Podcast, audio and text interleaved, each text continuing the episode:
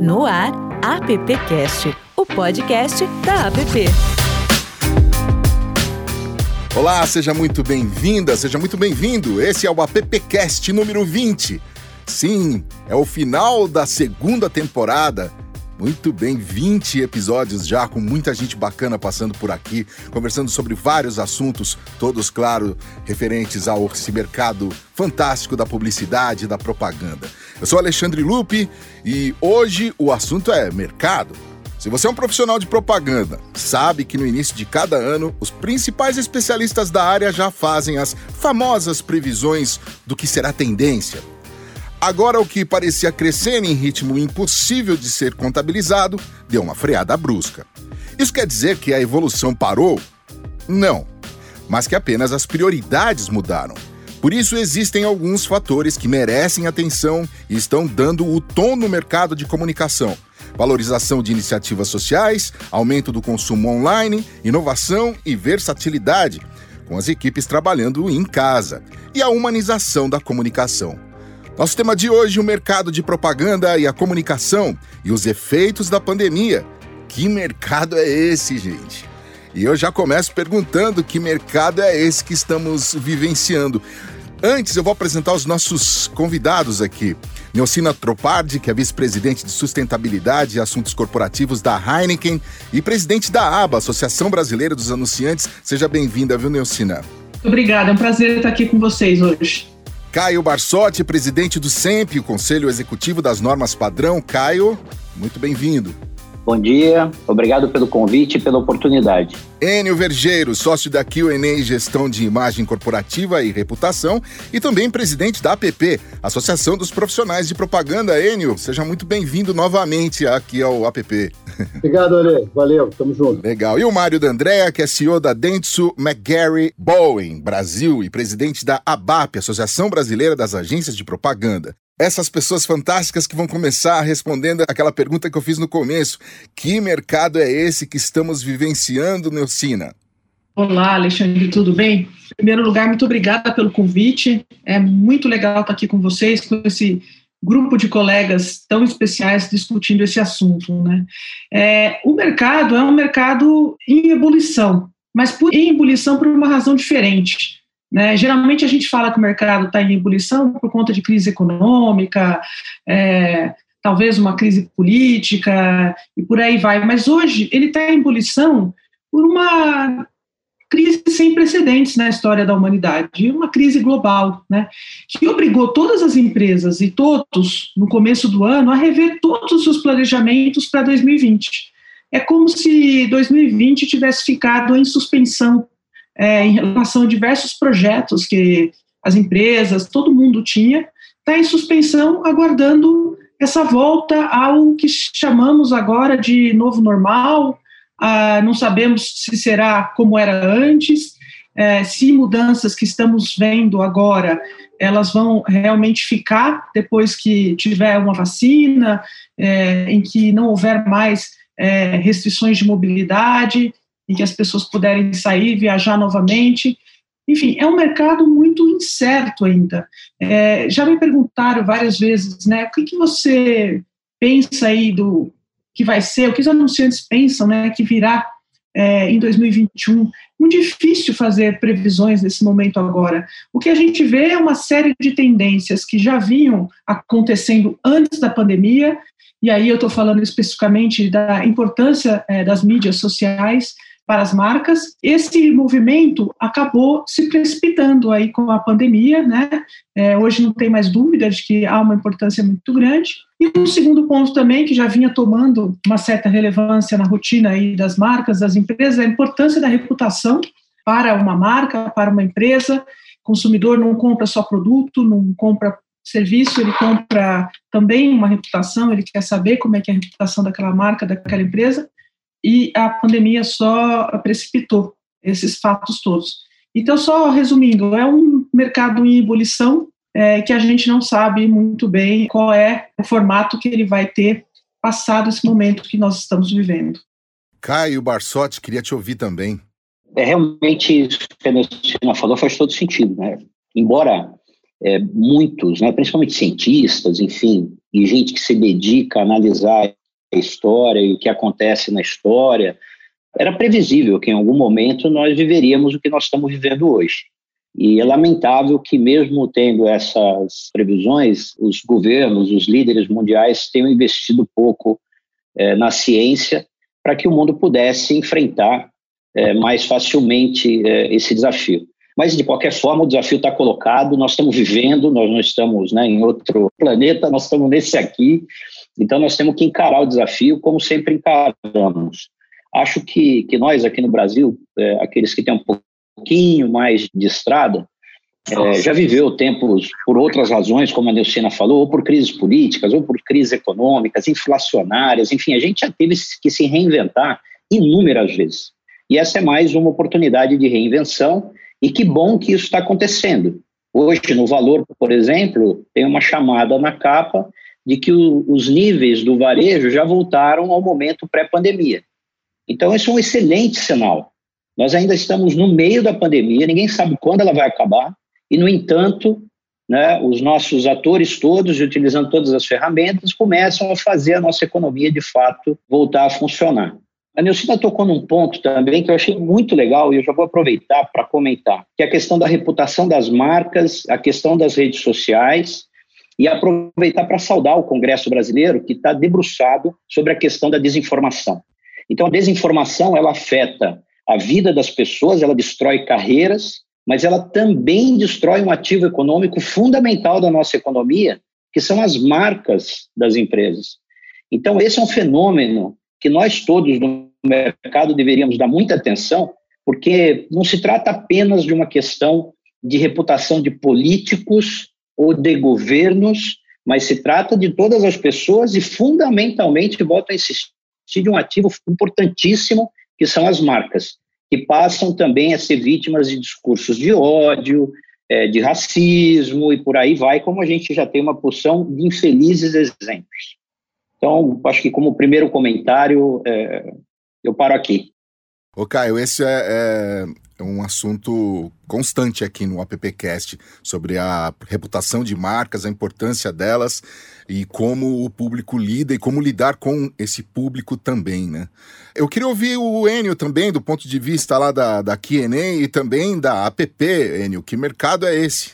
Bom, esse mercado é, é aquele que a gente realmente não sabe nada, né? Embora a gente tenha passado por diversas situações, crises políticas, crises financeiras, eu mesmo passei pelo plano cruzado, pelo plano verão, pelo plano polo, pelo plano Bresser, enfim. E a gente se encontra agora em 2020, primeiro num, num cenário absolutamente imprevisível do que imaginávamos em 2019. Imaginávamos uma coisa com crescimento, enfim, e, e aquela expectativa sempre de um início de ano, e de repente acontece isso, como a Nilcina falou, globalmente, né, mundialmente, a gente vê aí pelas informações todas, eu fico bastante impressionado quando vejo todo mundo de máscara em qualquer lugar do mundo, vejo que o problema não é só nosso, né, as imagens mostram isso. E acho que a dificuldade de a gente falar é, é que não existe especialista em situações inéditas, né? Isso realmente é uma coisa inédita e não só para nós brasileiros, não só para nós publicitários, mas para o mundo, né? Então, você vê que a gente tem uma conjunção de, de coisas negativas, em, vou dizer, na questão que impacta na economia, tem a questão política, quer dizer, parece que vem tudo junto, né? É, então, eu acho que, primeiro, a gente sempre sai de uma situação dessa, se não padece, você sai mais forte, né? Porque, e eu acho que muita coisa que a gente está fazendo, né, é, elas são realmente uma, uma questão temporária, é uma ação tampão. Acho que muitas das coisas, as ações que nós estamos fazendo agora, elas não se consolidarão. É, acho que a gente vai ter uma tendência de ficar muito próximo ao que fazíamos, porque esse é o modelo realmente que eu acho que vai trazer segurança para o que a gente pretende fazer no futuro. Talvez coisas que estão sendo feitas agora necessárias serão ou coisas assim, modismos, vamos dizer assim, né, uma coisa que, que vai ficar dessa forma para a história, ou então alguma coisa realmente daquele daquele período específico, né, com tantas coisas diferenciadas que a gente vem fazendo hoje. Então, é assim, é, é previsão, é, cada um que falar, pode falar o que for, pode imaginar, pode dizer, alguém pode até acertar. Então vai ser muito difícil, porque a gente não conhece uma situação dessa, né? o mundo não conhece uma situação dessa, nem na questão é, das empresas, na questão da, da, da, esfera política, dos governantes e, e, da própria saúde, né? O mundo inteiro na saúde não sabe a que momento vai acabar, a que hora vai chegar essa vacina. Então, é, um, é uma coisa que ele está vivendo que, por exemplo, eu jamais imaginei que fosse viver isso, né? como pessoa, como cidadão e, e como profissional. É isso. Mário D'Andrea, chegou sua vez. Eu acho que adivinhar o que vai acontecer é muito difícil, claro. Obrigado pelo convite, é, esse papo gostoso aqui com, os amigos, mas eu acho que ter certeza do que vai acontecer, acho que ninguém tem. Mas o que eu acho que deve ficar, eu espero pelo menos que fique, são algumas algumas lições de vida, vamos dizer assim. Então, a primeira coisa que eu acho que fica depois de uma crise dessa é que a necessidade de regras claras para todo mundo é fundamental, inclusive regras de higiene, né? Não é possível que no ano 2020 a gente ainda tenha que dizer para as pessoas lavar a mão, né? Então, assim, são coisas tão uh, absurdamente básicas e que tinham que ser normatizadas na cabeça das pessoas, porque este é, são as regras claras que garantem a segurança de qualquer coisa, seja na ciência, seja na, na atividade econômica, seja na saúde. A outra coisa que eu acho que tem que ficar muito claro, e aí o, o, o Caio e a própria Lucina falaram também sobre reputação, essa história das regras tem a ver com reputação também, né? A falta de regra causa, uh, transforma qualquer coisa em bang bang. E aí a gente não sabe mais quem está certo, quem está errado. Constituição, né? A Neucina da área, ela vai saber o que eu estou dizendo. Assim, Constituição existe para isso, né? Para que todo mundo saiba o que está é, dentro e o que está fora. A outra coisa que eu acho que eh, eu espero que aconteça é que, de, de, verdade, o sistema capitalista, que ainda é o menos ruim, né? A gente sempre fala, todo mundo adora falar, porque o capitalismo, assim, ninguém inventou nada melhor até agora. Então, vamos ficar com ele, beleza. Mas o sistema capitalista tem que, de alguma maneira, ter algumas diretrizes que hoje estão à margem da discussão. Né? Não, acho que o que fica para todo mundo é assim: não existe empresa saudável numa sociedade doente. As grandes empresas, todas, de qualquer área, sofreram absurdamente, salvo algumas exceções, sofreram absurdo, grandes gigantes, startups, né? O cara do Airbnb falou o que ele construiu em três anos foi destruído em dois meses. As empresas definitivamente têm que entender que elas fazem parte de uma engrenagem e estar com seus números saudáveis no final do dia não quer dizer quase nada. Quer dizer alguma coisa para os seus acionistas, mas para o seu médio ou longo prazo, para o seu futuro, não necessariamente garanta nada. E está aí. Né? Nós estamos vendo aí o que aconteceu com algumas empresas, e claro, já estamos nos recuperando, a gente tem números muito bons aparecendo. Ontem eu tive numa reunião onde me comentaram e me, e me mostraram o recorde de venda de cimento no estado de São Paulo nos últimos dois meses, junho e julho, recorde histórico de crescimento de compra de cimento. O que quer dizer que a gente tem uma economia aqui no subterrâneo que já está se movimentando, graças a Deus. Mas a verdade é que as empresas têm que entender que tem que fazer parte do seu dia a dia todo o interesse pelo ser humano, seus funcionários, sua cadeia de fornecedores, os seus stakeholders, enfim. A gente não pode mais achar que eu estando bem, o resto não, eu não tenho responsabilidade nenhuma. Temos, todos nós. Acho que essa é a grande lição que deveria ficar. Bacana. Agora eu queria ouvir os meus colegas de bancada aqui. Vou começar pelo Silvio Soledade.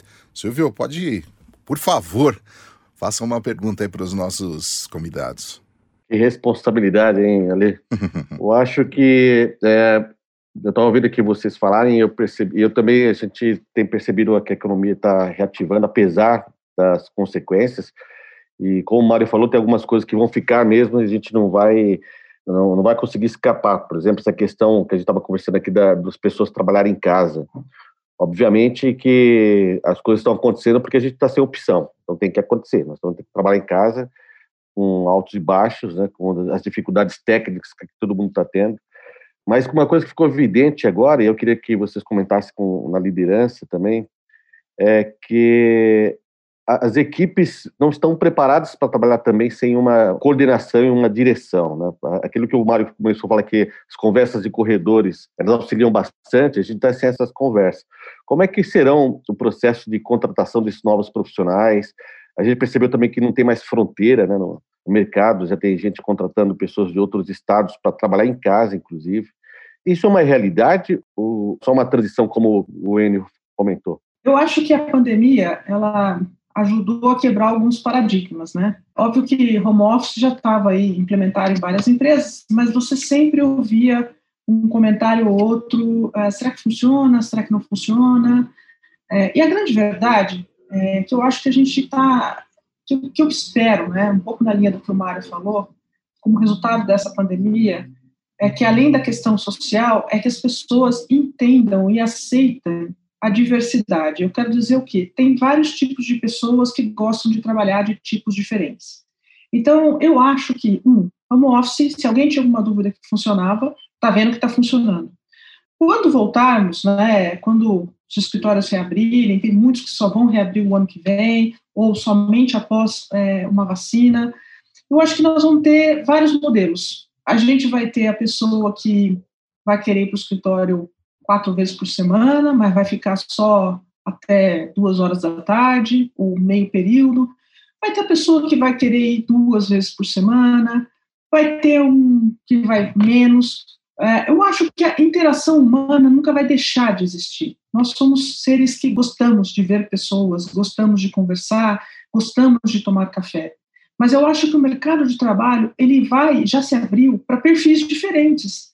E a gente vai aceitar mesmo, vai ter que aceitar mesmo é, essa tendência de que dificilmente você vai ter uma equipe de trabalho é, cinco dias por semana é, dentro do escritório. Tem um outro fator que a gente está vendo acontecer também, que ajuda nessa transição, né, de que o home office tenha vindo para ficar mesmo e que as pessoas inevitavelmente façam é, o trabalho de casa em algum momento, que você já começa a ver algumas empresas é, diminuindo o tamanho de seus escritórios, e, portanto, diminuindo os custos com aluguéis, né? É, ou seja, tem toda uma reestruturação aí que deve acontecer, mas o que eu espero é que as empresas respeitem a diversidade de seus funcionários. Vai ter gente que não tentem impor modelos rígidos. Olha, home office só três vezes por semana, só duas vezes por semana, só uma vez por semana. Eu espero que haja essa flexibilidade para entender que o ser humano é diverso e que as pessoas produzem de formas diferentes.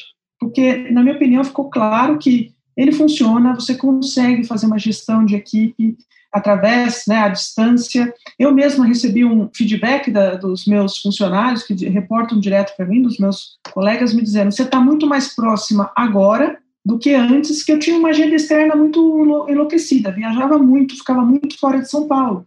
É, hoje está todo mundo em casa. Então, eu recebi um feedback positivo, dizendo você está muito mais próximo agora, é muito mais é fácil, né, ter um momento com você para discussão aí de futuro tal. Então, eu acho que, resumindo, é um pouco isso. Se alguém tinha dúvida que o home office funcionava, acho que essa dúvida passou. Eu acho que vão ter sistemas híbridos aí a partir do ano que vem. Agora, estou falando muito sobre a perspectiva do Brasil, né, da nossa sociedade. Eu, por exemplo, tenho colegas que trabalham fora do Brasil, tem uma colega que trabalha na Espanha que diz que lá na Espanha as pessoas já estão, agora depois das férias, as pessoas já vão voltar 100% para os seus trabalhos em setembro. É uma postura totalmente diferente do que a gente está tendo no Brasil. No Brasil, é, o escritório, é, o meu escritório de trabalho vai abrir em setembro, mas vai abrir, é, não é obrigatório voltar, volta quem quer voltar, e ainda assim 30% por dia. Então a pessoa vai ter que fazer lá uma reserva, dizer que vai na segunda, vai na quarta, vai na quinta, e quem não quiser voltar não vai voltar. Então, estou falando muito isso aqui é, com base na nossa sociedade, tá? no nosso ambiente cultural. Vamos continuar nessa pergunta do Silvio. Quem comenta agora? Posso falar eu aqui? Pode, por favor, Enio. A, a pergunta do Silvio, e muito o que a Nilcina falou, que é muito interessante, é, acho que vai ter uma extensão também dessa questão do que é o home office, né? além desse modelo de trabalho, você vai ter outros modelos de trabalho, que é o, eu já estou lendo aí, estou vendo, Anywhere, Anywhere Office, é, os co-works, o modelo dos co-works, como é que vão trabalhar. Então, acho que é, é, o que vai acontecer, além do home office, né, é essa questão da mobilidade que vai acontecer e que a gente está aprendendo a trabalhar.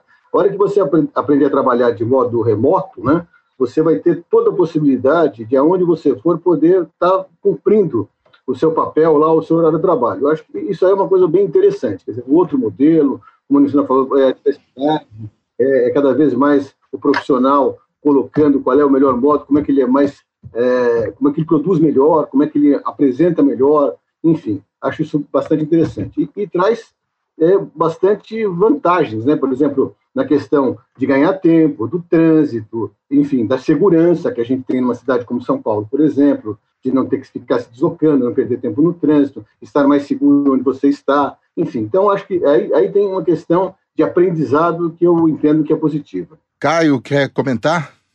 Por favor.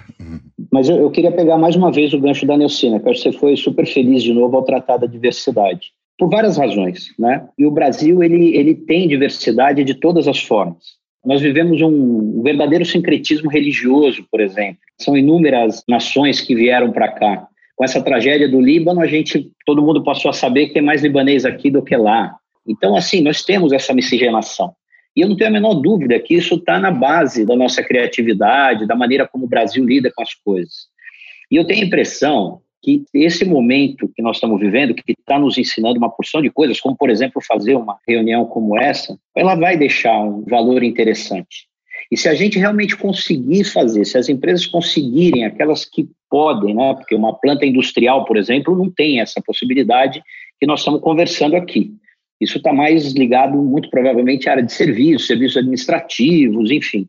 Mas à medida que nós consigamos permitir que as pessoas produzam o que elas são capazes de produzir no tempo em que elas produzem melhor, evidentemente o valor econômico disso aumenta sobremaneira.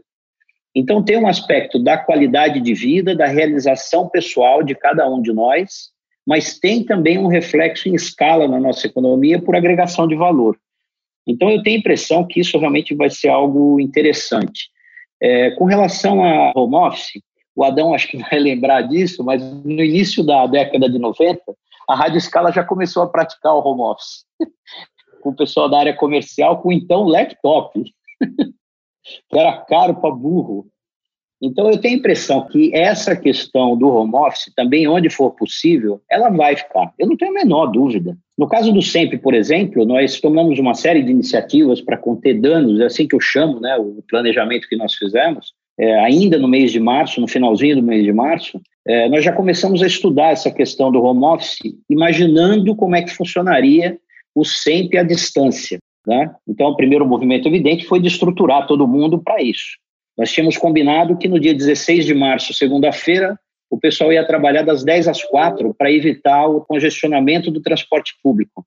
Bom, na segunda-feira já ninguém mais foi para o escritório e nós tivemos que começar todo um movimento de botar todo mundo em casa com estrutura. Felizmente deu certo, a operação está funcionando flat. Então, com isso, o nosso escritório vai diminuir 60%. A Neucina conhece bem, aliás, todos vocês conhecem bem o nosso escritório, acho que só o Alexandre não teve oportunidade de ir lá ainda. Não, ainda... Era, era um espaço enorme, gostoso, grande. Não faz mais sentido para o tipo de atividade que nós desenvolvemos. E para chegar nisso, nós tivemos que conversar muito com as pessoas. A nossa equipe é pequena, são só 18 é, funcionários diretos. Então, nós fizemos muitas pesquisas e aí identificamos isso que a Neucina falou. Tem gente que está adorando ficar em casa, tem gente que não tem condições de ficar em casa, porque tem dois filhos pequenos, porque o casal trabalha, ambos trabalham, ambos estão no ambiente de home office. Então, tem uma série de questões aí que precisam ser ponderadas para que, de fato, a gente garanta a diversidade. Delcina, outra coisa que você falou, que, que para mim também está acontecendo, e acredito que para o Mário também, é essa questão de, das não viagens. Né? Quer dizer, a gente descobriu um gasto que nós tínhamos muito grande, por um lado, com essas viagens, e, por outro lado, eu nunca conversei tanto com gente de outros estados, eu nunca participei de tantas interações sem tirar a bunda do lugar. Então, isso traz economia de um lado e traz uma aproximação que você teve esse feedback do teu pessoal, que nós também nunca vimos. Por quê? Porque a gente vinha num, numa rotina, num paradigma de que nós temos que estar lá presencialmente, né? que nós temos que sacudir a mão de todo mundo, coisa que eu adoro fazer, inclusive estou sentindo falta, não precisa ser tão radical.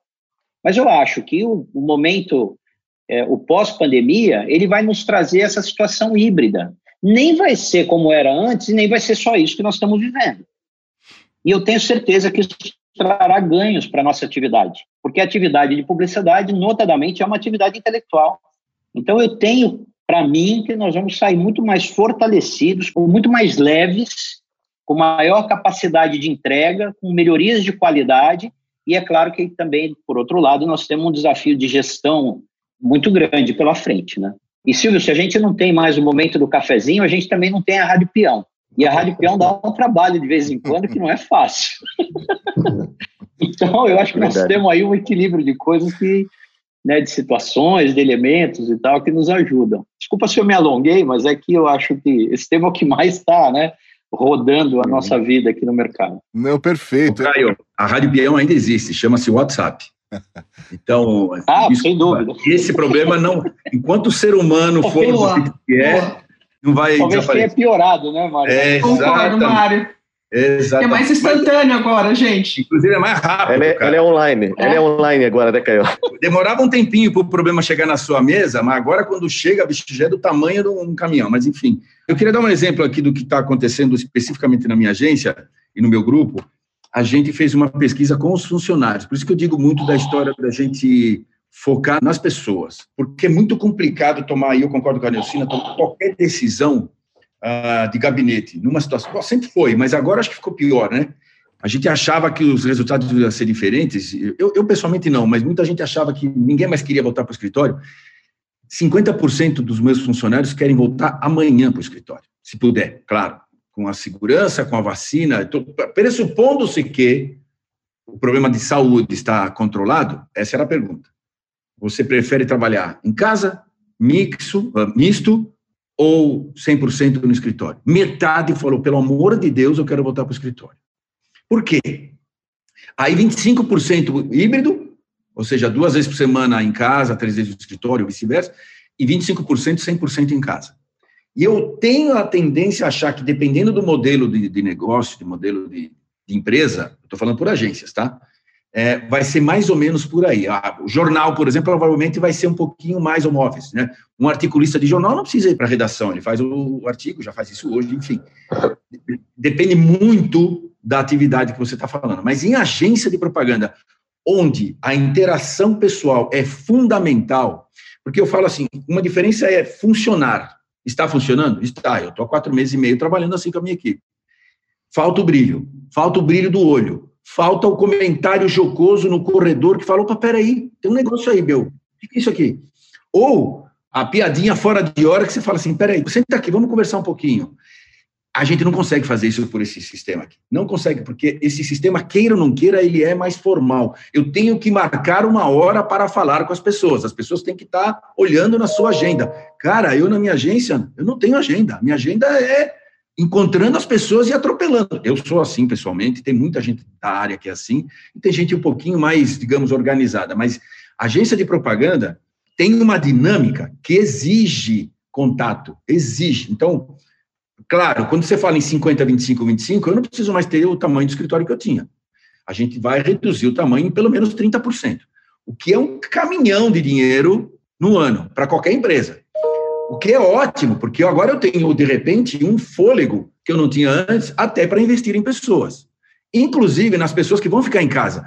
Porque você sabe qual foi um dos maiores problemas que a gente teve? As pessoas estavam ficando com dor nas costas. Eu tenho um cliente chamado Salompas, é aquele produto que você põe nas costas para aliviar dor. Esse cara nunca vendeu bastante. tanto na vida. Eu estou falando um número, até não vou falar o número em si, mas ele tá, o japonês está rindo à toa. Ele nunca vendeu tanto na vida porque as pessoas não têm estrutura dentro de casa para ficar sentado durante três, quatro horas numa reunião, que é o que a gente faz. Né? Então, o que a gente teve que fazer? Mandar cadeira, as cadeiras dos escritórios para as casas das pessoas, porque nem isso dava. Ajuda de custo para aumentar a banda larga, porque assim, nós não podemos olhar para nós e achar que todo mundo está na mesma situação. O cara tem uma banda larga que não consegue fazer a reunião, enfim. Tem uma série de coisas que tem que ser estudado. Aí vem a história de ouvir o funcionário e ver a dinâmica. Projetos, equipes que vão trabalhar em torno de projetos vão ter dias fixos para trabalhar juntas. O Canadá está fazendo assim, a ABAP faz parte de uma rede de entidades mundiais chama Voxcom, e a gente tem reuniões mensais. Você fala com Nova Zelândia, os caras não sabem nem o que é Covid. Na prática, os caras não, não passaram por isso. Então, não mudou nada. A Irlanda, rindo à toa, não aconteceu nada. Então, os caras estão trabalhando normalmente. Os Estados Unidos estão pior que a gente. Então, o Canadá organizou a volta da seguinte maneira: criação um dia da semana, planejamento outro dia, mídia outro dia. Quando tiver um projeto onde todo mundo tem que sentar junto, aí tem um dia especial.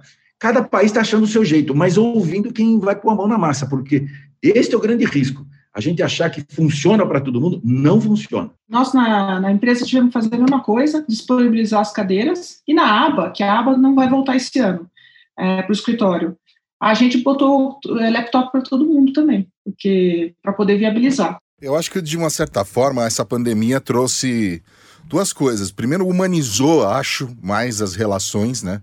É, hoje a gente é capaz de fazer uma reunião olhando talvez para um pedaço da sua casa, né? Como é, onde, qual é a sala que você está conversando. As pessoas começaram a procurar um cantinho mais legal para se apresentar, tal. Tem a questão às vezes do filho ou da filha se aparecer no vídeo, o cachorro que late, enfim. É, e também dentro do que o Mário acabou de dizer, as empresas olharem para bem diferente para os seus colaboradores, né? e, e vê-los como figuras fundamentais dentro da empresa, é, também de uma forma mais humanizada, né? Quando a gente olha para dentro da casa da pessoa e diz: preciso de mandar uma cadeira, preciso mandar um, um notebook, preciso resolver o problema da internet. Eu estou alugando o fundo falso de estante de livro para uma, uma, série de amigos. fiz um layout. Nunca houve, nunca houve tanta estante na minha vida. Eu, nunca eu fiz um layout, fiz um layout com uma estante bonita e estou alugando para todo mundo. Boa. O meu não é falso, não, tá? Não é verdadeiro. não aluguei do Mário. É, aqui não tem muito livro, porque eu doei um monte, porque todos eles foram para dentro do Kindle. É verdade. tá certo. É verdade. Eu queria ouvir agora o Zé Maurício. Também queria que ele fizesse uma pergunta aí para os nossos convidados. Vocês estão me ouvindo bem? Eu sei que vocês não vêm aqui para ouvir minha opinião, né? Nós estamos aqui para ouvir a opinião dos nossos convidados, mas eu gostaria de falar para vocês uma coisa assim que me parece interessante. É a iniciativa que a empresa tem que ter frente ao problema. Vocês sabem que há muito tempo, primeiro, eu muito tempo eu não trabalho tanto como eu estou trabalhando, e há muito tempo eu não vi a PP produzir o que ela está produzindo. Então aí, 20 podcasts já feitos, né? O Alê, o Adão, o Silvio estão trabalhando perfeitamente sobre isso. Nós temos também um curso que está se desenvolvendo às terças e quintas-feiras, um curso de prospecção, com um monte de 40 inscritos, né, Adão? 40, 40 inscritos. O Adão está até meia-noite trabalhando, gente, 10 da noite. O Adão está trabalhando lá com o Reginaldo. Eu, terça-feira, eu, eu queria me despedir às 10 horas, fiquei até às 10h20 esperando que fosse dada uma chance para dizer boa noite. Então não teve. Outra coisa também, nós vamos ter o Festap, nós vamos atingir o Brasil inteiro. Vai começar agora em agosto e vai terminar em janeiro de 2021. E o Enio, a obrigação é dele, está sempre trabalhando. Você vai lá no escritório, cobra de todo mundo. O Enio também, eu tenho visto que está mandando ver. Então, acho que isso é iniciativa da empresa. Quer dizer, que iniciativas as empresas devem tomar para vencer a crise de imediato? Essa é a minha pergunta. Ô Zé, você tocou no assunto que a Neucina também tocou lá no começo, que é o seguinte: é, essa é uma crise que nos obrigou a rever tudo, porque não é uma crise que tem algumas soluções pré-fabricadas, digamos assim, né? Eu sempre brinco quando eu tenho reuniões com gringos lá fora, que, ou aqui, quando eles vêm, é, para explicar crise, né? Porque o país está sempre em crise e tal. Fala só, cara, vocês não sabem o que é crise. De verdade, vocês não sabem. Tirando guerra, obviamente, vocês não sabem o que é crise. O dia que o presidente do seu país for na televisão e falar a seguinte frase: sabe aquele dinheiro que você tem no banco não é mais seu, é meu, e eu vou devolver em dois anos? Aí vocês podem falar comigo sobre crise, porque só no Brasil essas coisas podem acontecer. Né? O Brasil é o único país do mundo onde o, o fundo do poço tem subsolo. É o que a gente está vendo agora. Quando a gente acha que vai conseguir, acontece de tudo para nos atrapalhar. Então, empreender no Brasil ser dirigente de empresa no Brasil é coisa para super-herói. É, tem que ser maluco. O cara que empreende no Brasil é um herói. Não tem outro nome para isso. Porque o Brasil sempre coloca obstáculos diferentes na nossa frente. Esse é um obstáculo que nem nós brasileiros tínhamos ideia de como ultrapassar. Porque é uma coisa sem, sem histórico. Banco quebrar, a gente já viu. Moeda desvalorizar, a gente já viu. Ah, fazer cheque com oito, oito zeros, a gente já viu. Então, assim, o problema é que isso aqui não está na nossa mão. E aí, você tem que buscar lá do fundo todas as forças possíveis e com seus colegas para encontrar outras coisas, porque a empresa tem que andar, você tem empregos, né? Por mais que houve a, a queda do emprego, mas tem muita gente empregada e dependendo da tua empresa. Então, assim, o que você não pode fazer é, é ficar esperando. Daí tá todo mundo trabalhando mais. Todo mundo está trabalhando muito mais. Eu sempre brinco, se eu encontrar com o cara que, que, criou o Zoom, eu não sei se eu abraço ele ou dou uma porrada, porque eu nunca trabalhei tanto na minha vida.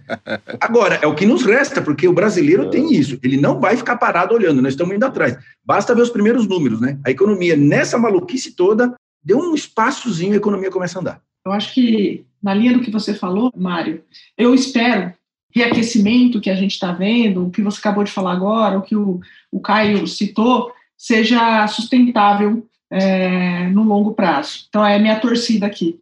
Mas voltando à pergunta do José Maurício, a questão é o seguinte: os fatos se precipitaram, vamos, vamos lembrar, né? Então, eu me lembro que estava no escritório no dia 16, no dia 17, 16 de março, no dia 17 não estava mais. E não voltei. E estamos trabalhando dessa forma até então.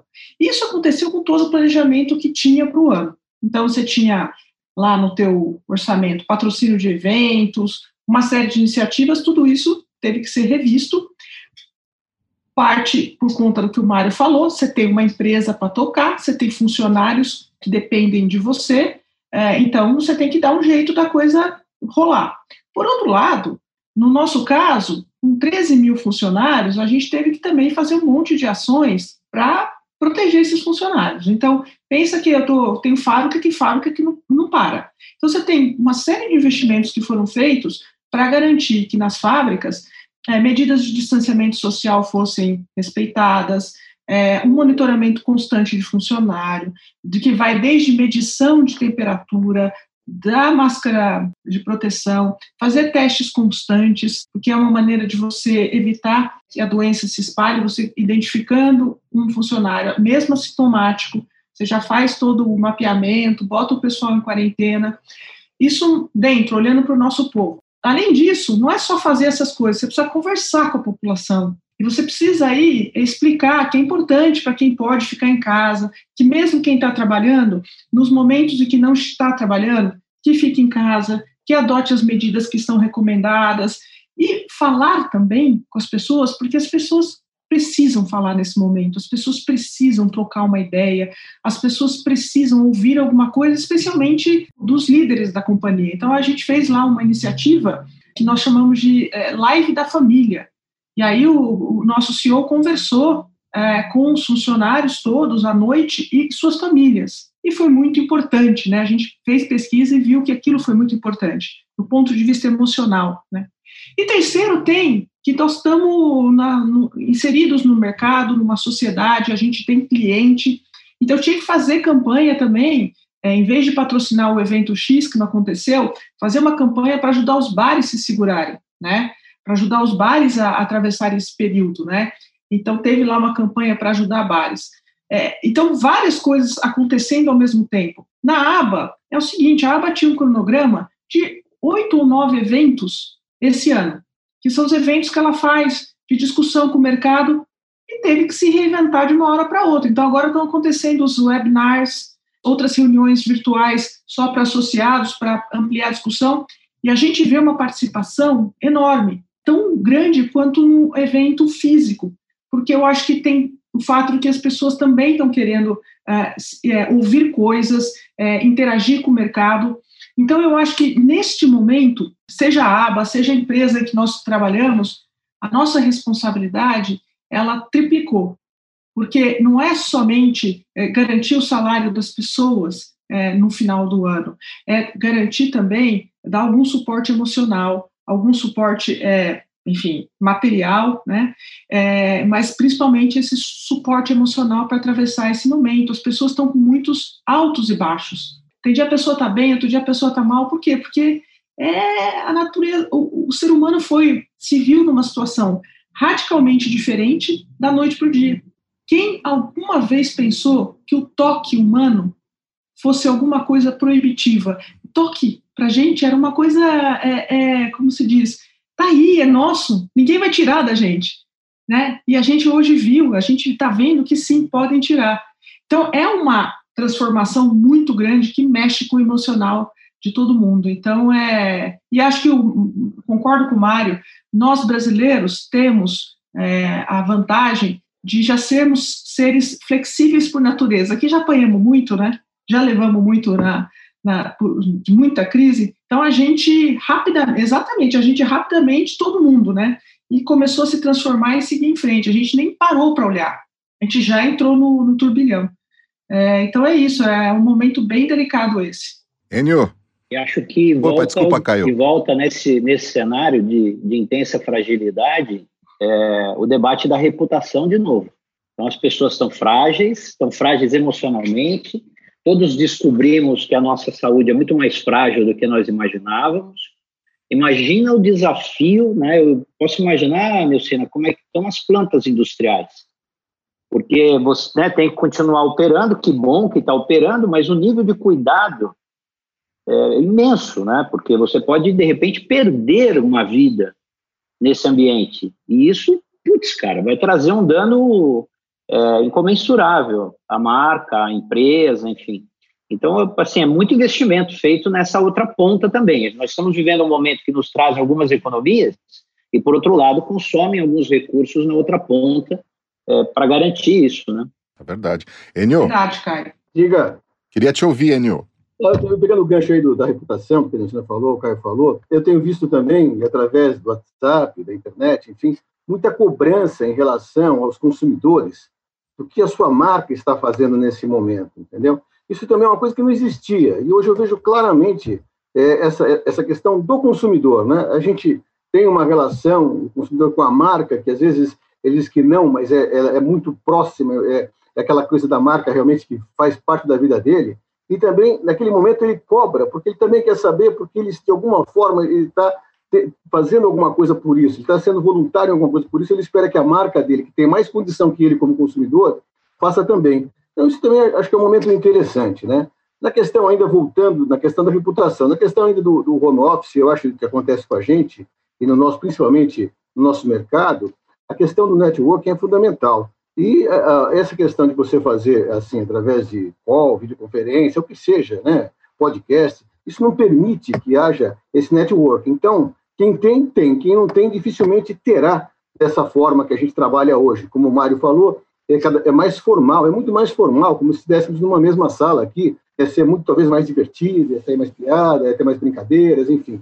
E isso aqui realmente é bastante formal e disciplinado, né? Porque a gente também é, tudo bem, não vou dizer no enfim, que trabalha numa empresa multinacional que é muito disciplinada, a gente sabe disso, talvez as agências internacionais, mas o nosso mundo não é tão disciplinado dessa forma, né? Quem trabalhou em veículos sabe que não é assim, né? Que é uma coisa flexível e tudo mais. Então, eu acho que isso aí tem sido muito interessante. Para mim, o home office tem um, aspecto particular que é o seguinte, né? E é muito engraçado. Eu, eu moro em casa e tive que colocar lá na, na campainha, um, pedindo para ninguém tocar a campainha e se dirigir à guarida da rua, porque é, todo mundo sabe que você está em casa, né? Começa pelo testemunha de Jeová, que você não tem como se sair, porque ele sabe que você está em casa, ele vai lá bater, vai deixar lá a mensagem dele. Aí é vendedor de vassoura, é vendedor de planta, é, o gás, enfim, é uma coisa impressionante, né? Essa ação que está tendo em busca de onde está o consumidor também, né? É impressionante, incrível. Além de você ter a questão da internet, da, do, delivery, da venda através da web, você tem, tem essa questão do porta a porta que eu imaginei que não existisse mais. Eu estou vendo agora também uma coisa que é pré-histórica né, no marketing que está de novo acontecendo. Divertido, estou aprendendo com isso e estou me divertindo com isso. É isso. Adão Casares, queria que eu ouvisse você também, queria que você perguntasse para o nosso time aí. Eu acho que todo mundo falou tudo. Caio, muito bom te ver, tá? Mas eu, eu disse que o Walter Longo falando uma coisa, que essa coisa da pandemia é igual velório. A gente vai lá, chora, ah, vamos tomar cuidado, vamos fazer isso, fazer aquilo, e depois sai dali, uma semana acabou. Você acha que a gente, como sociedade, aprendeu, vai aprender, vai tomar mais cuidado de onde vem essa carne, vai cobrar a máscara do outro, ou é só um momento passageiro, a gente vai voltar a ser o que era daqui a pouco, é igual o velório mesmo? Posso dar um exemplo engraçadíssimo para vocês? Vocês estão me ouvindo, né? Estão me ouvindo sim, bem, sim, né? sim, sim. Eu acho que enquanto não tiver vacina, eu continuo achando que todo mundo, ou pelo menos os mais os mais conscientes, vão ficar tomando cuidado, vão ficar exigindo coisas. Então, até a vacina aparecer, eu acho que esse receio esse cuidado vai existir. Cara, a hora que a vacina for comprovada e começar a distribuição massa, vai ser um, um festerê. E vou dizer mais: a China, é, é, na primeira queda, quando pararam as mortes lá na região, houve uma explosão de venda de produto de alto luxo. Aquela marca Hermès, por exemplo, que é uma marca carésima de moda francesa, explodiram as vendas dela. Ela foi o recorde de vendas dela na história dela dentro da China. Aí você fala assim, como assim? Qual é a primeira necessidade do ser humano? Comprar um produto, um echarpe de mil dólares? Estou chutando aqui. Porque a gente subestima o poder psicológico que o consumo tem sobre as pessoas. Por isso que eu digo que a gente tem que entender as pessoas e parar de olhar só Excel e número. Provavelmente o, o fenômeno foi eu fiquei trancado três, quatro meses. Eu mereço me dar um negócio. Ou pior, eu estou aqui juntando grana e vem um vírus idiota e me mata. Para que, que eu vou deixar essa grana toda? Vou sair torrando, vou comprar carro, sei lá, estou chutando aqui. Mas assim, existe um fenômeno psicológico, eu não acho que tem a ver com responsabilidade, tem a ver com viver. O cara quer viver. Eu, eu fui andar de bicicleta pela primeira vez depois de muito tempo esse final de semana. Eu fiquei assustado, assustado e espantado de ver os bares da Faria Lima, da Hélio Peregrino, entupidos. As pessoas foram para o bar feito loucas. Eu falei, meu Deus, e, e muito poucas delas com máscara, para ser honesto. E a pandemia não acabou, nem chegou a vacina ainda. Então, eu acho que tem hábitos e pensamentos, o ser humano não muda. Ele dá uma ajeitada, mas ele não muda. Por outro lado, tem coisas que não, não vão mais embora. Então, o medo que o brasileiro tinha de usar o e-commerce, acabou. Isso, isso não vai mais embora. Né? A gente teve aí, sei lá, 40 e poucos por cento da população que nunca tinha comprado por e-commerce, que passou a comprar por e-commerce, não vai voltar atrás. Muitas dessas compras vão continuar sendo feitas assim. Tem algumas coisas macro que com certeza vão mudar, mas eu acho que lá no fundo, no íntimo, o ser humano ele é bem teimoso. Eu não vejo muita mudança, não. Concordo um pouco com isso. Eu concordo um pouco com você, Mário. E uma vez, eu, agora na pandemia, estava lendo um artigo, é, Adão, que fala o seguinte: tem duas formas de se acabar com uma pandemia. Primeiro é se você descobrir uma vacina, né? E a segunda é quando o ser humano ele toma a decisão de que acabou, não vou mais ficar, não vou fazer, vou sair, é, porque é um pouco do que o Mário acabou de falar agora. Então, por isso que a gente está vendo os bares cheios, a gente lembra, o Rio de Janeiro está, né, praia, tá, tá tudo como se fosse é, vida normal, né? É, o que eu, então eu concordo que eu acho que tem coisa que veio, vai ficar e, e tem uma parte de comportamento emocional que vai continuar. O que, que eu espero é, como cidadã? Eu espero que essa pandemia tenha sido um alerta para governos de modo geral, né? Não quero aqui generalizar todo mundo, mas é, para que governos não deem, é, voltem a investir em ciência, né, em saúde, em hospitais, né, para que o profissional é, de saúde volte a ser é, valorizado, respeitado, né? É, então eu acho que eu espero que já que comportamento é comportamento, o ser humano é uma, ele é e ele vai, ele quer consumir, o poder do consumo. Concordo com o Mário, temos que conhecer as pessoas, né? Tem muita gente diferente. Então, eu acho que isso tá aí, vai ser, a gente vê pessoas agora, durante a pandemia, que nem acabou ainda, já abrindo mão de uma série de, de medidas de proteção. É sempre uma escolha pessoal, é sempre uma decisão de cunho pessoal, e vai ser assim para o resto da vida. Aliás, é o que nos diferencia, né, de, de um modo geral, o fato de que a gente tem livre-arbítrio e a gente toma decisões.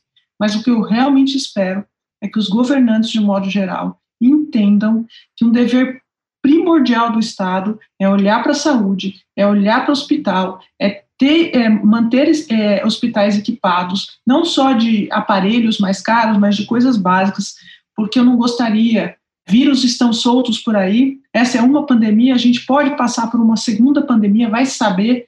Então, mas eu não gostaria que, se a gente tivesse que entrar nessa história de novo, a gente veja falta de produtos básicos, como a gente viu, luva, é, máscara, é, enfim, por aí vai. Então, para mim, a, a, mudança que eu espero ver é uma mudança mesmo de administração é, e de incentivo à pesquisa clínica, à pesquisa científica, à evolução da medicina, porque é só isso que vai nos ajudar é, quando e se uma situação como essa voltar a se repetir no futuro. É, a gente tem que lembrar aí da corrida do álcool gel, né? No início ali, como foi complicado o álcool gel. Aí, e aí o papel, eu não sei se foi o Enio que comentou, mas enfim, é, o papel das empresas em também ser parceiras dos seus consumidores. Então você viu aí a própria Natura fazendo álcool gel, a Ambev fazendo álcool gel, a Magazine Luiza, por exemplo, abrindo aí o seu e-commerce para ajudar parceiros também a estarem lá com eles, utilizando todo o know-how e toda a ferramenta eh, deles. Enio, eh, eu queria te ouvir também para a gente. Estamos chegando aqui próximo já ao final do nosso podcast. Na minha vez agora? Eu acho, Sim. que, eu acho que é o Caio. Caio, então vamos falar com o Caio. Pronto, o Caio tá quietinho lá. Vai. vamos lá, Caio. Justiça seja feita nesse rol de empresas que você citou, a própria Heineken, como a, Sim, sim. a Neucina falou, também fez uma série de ações. Várias empresas se mobilizaram. O Itaú é, colocou ordem de um bilhão à disposição da saúde. Enfim, é, veja, é, é muito difícil, né? Seria bom reunirmos antropólogos aqui para conversar um pouco sobre essa pergunta do Adão, né? Eu, eu, como não vou me atrever a ser palpiteiro, embora historiador, eu acho que nós temos em curso no mundo, com variantes é, de país a país, de acordo com cada história, um processo civilizatório em curso.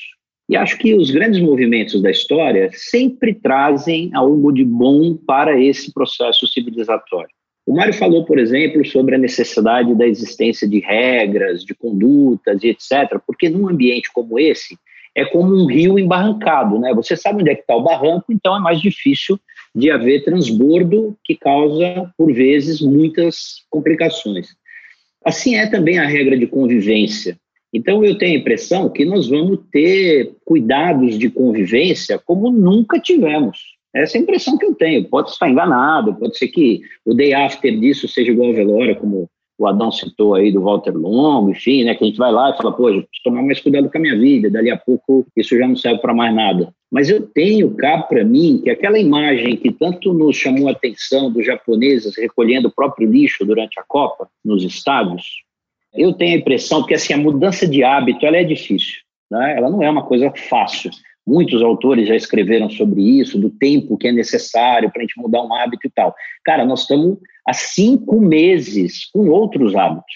Então, eu desejo, eu espero, assim como a Nestina falou, né? A minha esperança é que esse processo tão duro que nós estamos vivendo, de afastamento social, toque, que para nós latinos é algo essencial na nossa vida, a piada, a brincadeira, a, a menor formalidade do que um ambiente como esse que nós estamos agora atrás, enfim.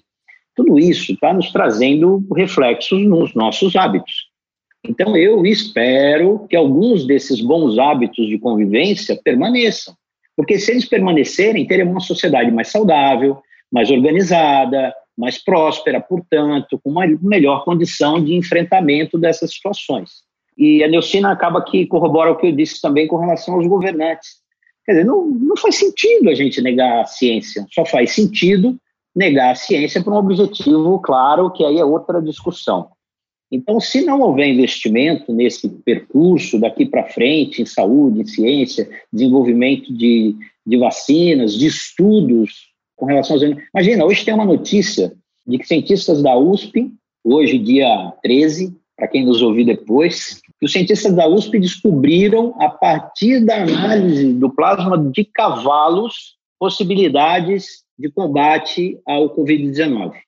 Ora, se a gente não fizer pesquisa, se a gente não investir em ciência, exercícios como esses são impensáveis. Então, eu acho que é isso. Muito do helicóptero se deve à libélula. Então, nós precisamos ter isso é, em, em, mente. Concordo plenamente contigo, Nilcina. Oxalá tenhamos é, governantes e líderes mundiais mais atentos a essa questão da saúde mesmo.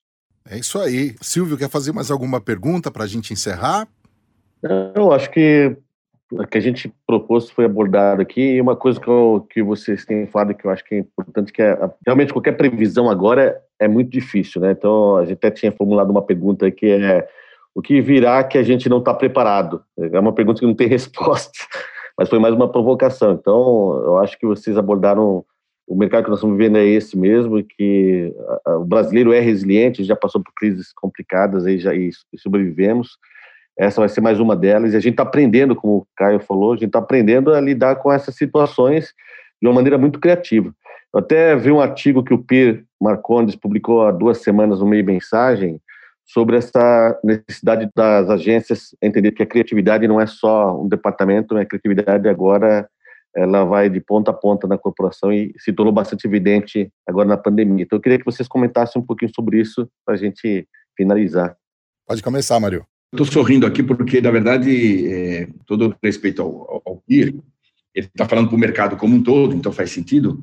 Quando eu era presidente da Thompson, 2010, um dos grandes cases da época que a gente fez para o nosso cliente na época, que era Johnson Johnson, era um case que quem tinha criado, na, na verdade, a ideia era a diretora de atendimento da conta. Eu nunca achei que ser criativo é obrigação só do departamento de criação de uma agência.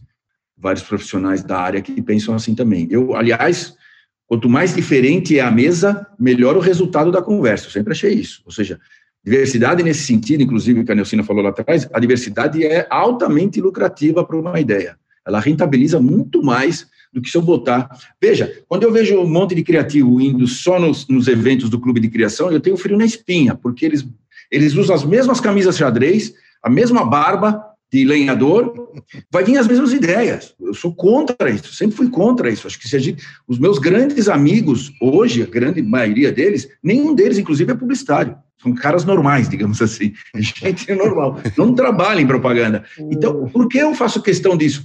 Porque é dali que vai sair as melhores ideias, é, é dessa convivência. Então, as minhas agências, as agências que eu comandei, sempre, sempre não houve esses muros. E quando eu sentia essa certa proteção do meu território, de verdade, eu já usava a minha educação italiana e resolvi esse problema rapidamente. Entendo por que, que o Piri está falando isso, mas é um assunto, para mim, quase que óbvio. Né? Até cliente já me deu ideia boa, várias vezes, é só perguntar para os clientes que trabalharam comigo quantas vezes a gente não pegou um, um comentário e transformou aquilo numa campanha ou numa peça. Então, eu, eu, eu sempre brinco com isso, moçada, eu não tenho o menor problema de onde vem a ideia, porque o meu nome vai estar na ficha técnica de qualquer jeito, comando o time, então não faz diferença para mim quem teve a ideia. Eu não quero saber quem teve a ideia, eu quero que ela seja boa. Só para terminar esse assunto, essa ideia de 2010, de uma diretora de atendimento, quando foi premiada pelo próprio cliente com uma viagem, eu dei a viagem para a diretora de atendimento, não foi a criação que ganhou o prêmio. Essa pessoa vai lembrar disso, que foi a primeira vez que ela foi a Cannes, inclusive. Estou falando 2009, 2010. Então, assim, é, para mim é um negócio meio óbvio, sinceramente. Concordo integralmente aí com o que o Mário falou, e aí isso remete diretamente à questão que a gente já falou aqui, que é diversidade. É, eu acho que não tem mais espaço para uma sociedade que não seja inclusiva. É, e isso vai para o mundo corporativo também. É, os feudos corporativos, eles não terão mais espaço. Né? A gente viu o sistema feudal é, cair há mais de mil anos né, na história da humanidade. É, vivemos aí um tempo com feudos corporativos, áreas estancadas, separadas. Eu faço isso, você faz aquilo, o outro faz aquilo outro. Não tem mais espaço para isso. O mundo está diverso, é, a cooperação a troca de ideias, eu acho que é uma coisa fundamental, não tem como é, a gente sobreviver lá na frente, não dá para fazer previsão do que vai ser, mas o que eu acho que dá para afirmar é não vai dar para sobreviver, gente, em feudos.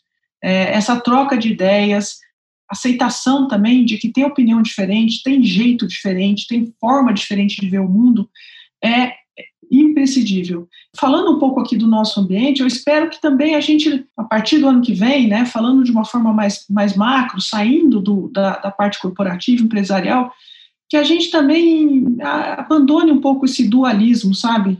Nós vimos aqui no Brasil muito dualistas, é, ou é bem ou é o mal, é A ou é B, é torcida de futebol, quase, né? Me perdoe, não quero ofender as torcidas de futebol, longe de mim, pelo amor de Deus, mas aquela é, rivalidade, né, é, entre A ou B. Vamos, vamos sair dessa. Pode ter A, tem B, mas pode ter o C, pode ter o D, e, e, e vamos que vamos. O que importa é o espaço aberto, o respeito para que todas as vertentes possam expressar suas opiniões. Né?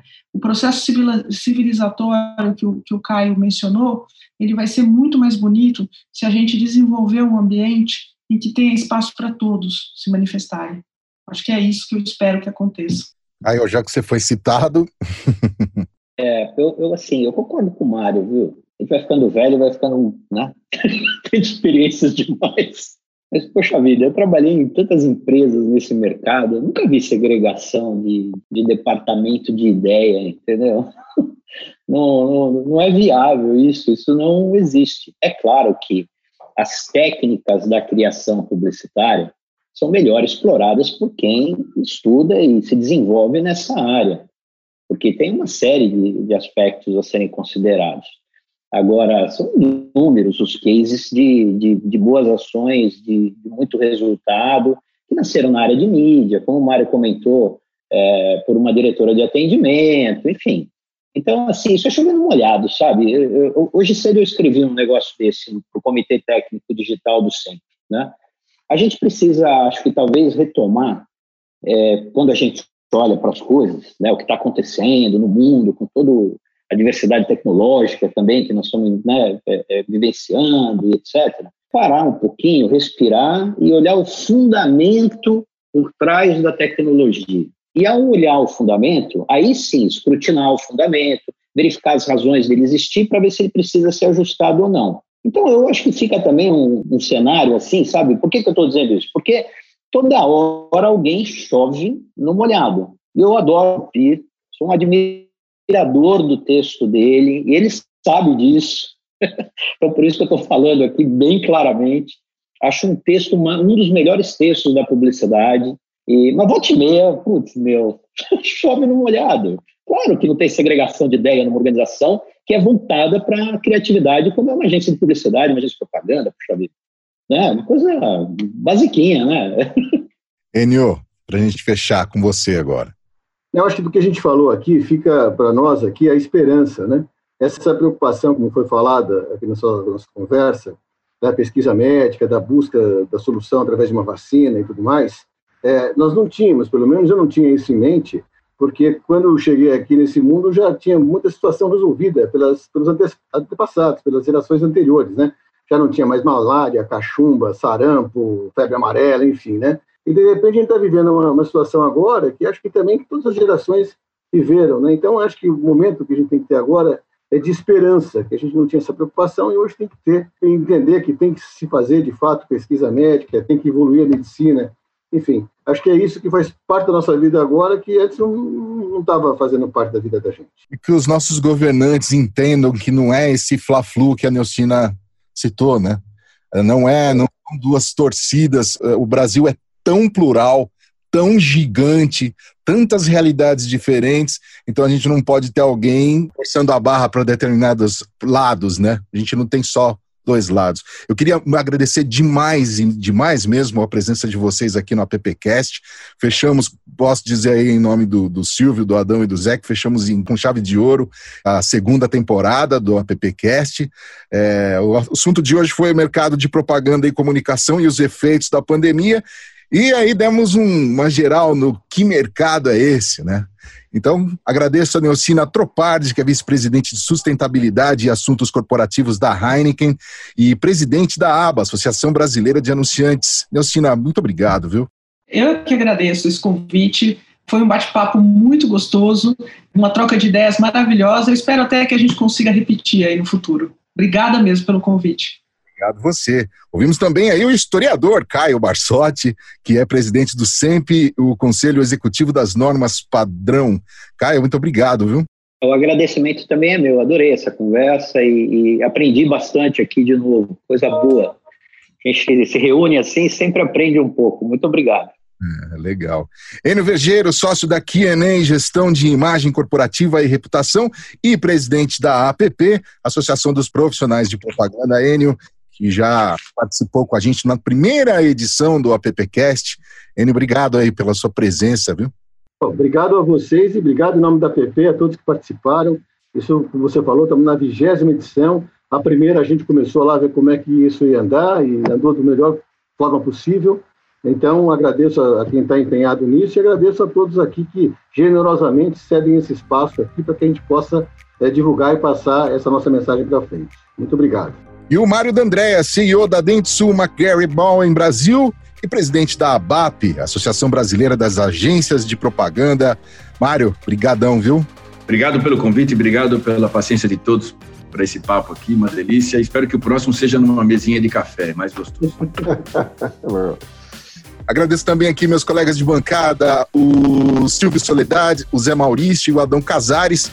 E Próximo episódio já será o primeiro da terceira temporada. Eu sou Alexandre Lupe, agradeço você que curtiu conosco esse episódio inteiro. E o AppCast é produzido e também publicado pela equipe da Compasso Collab.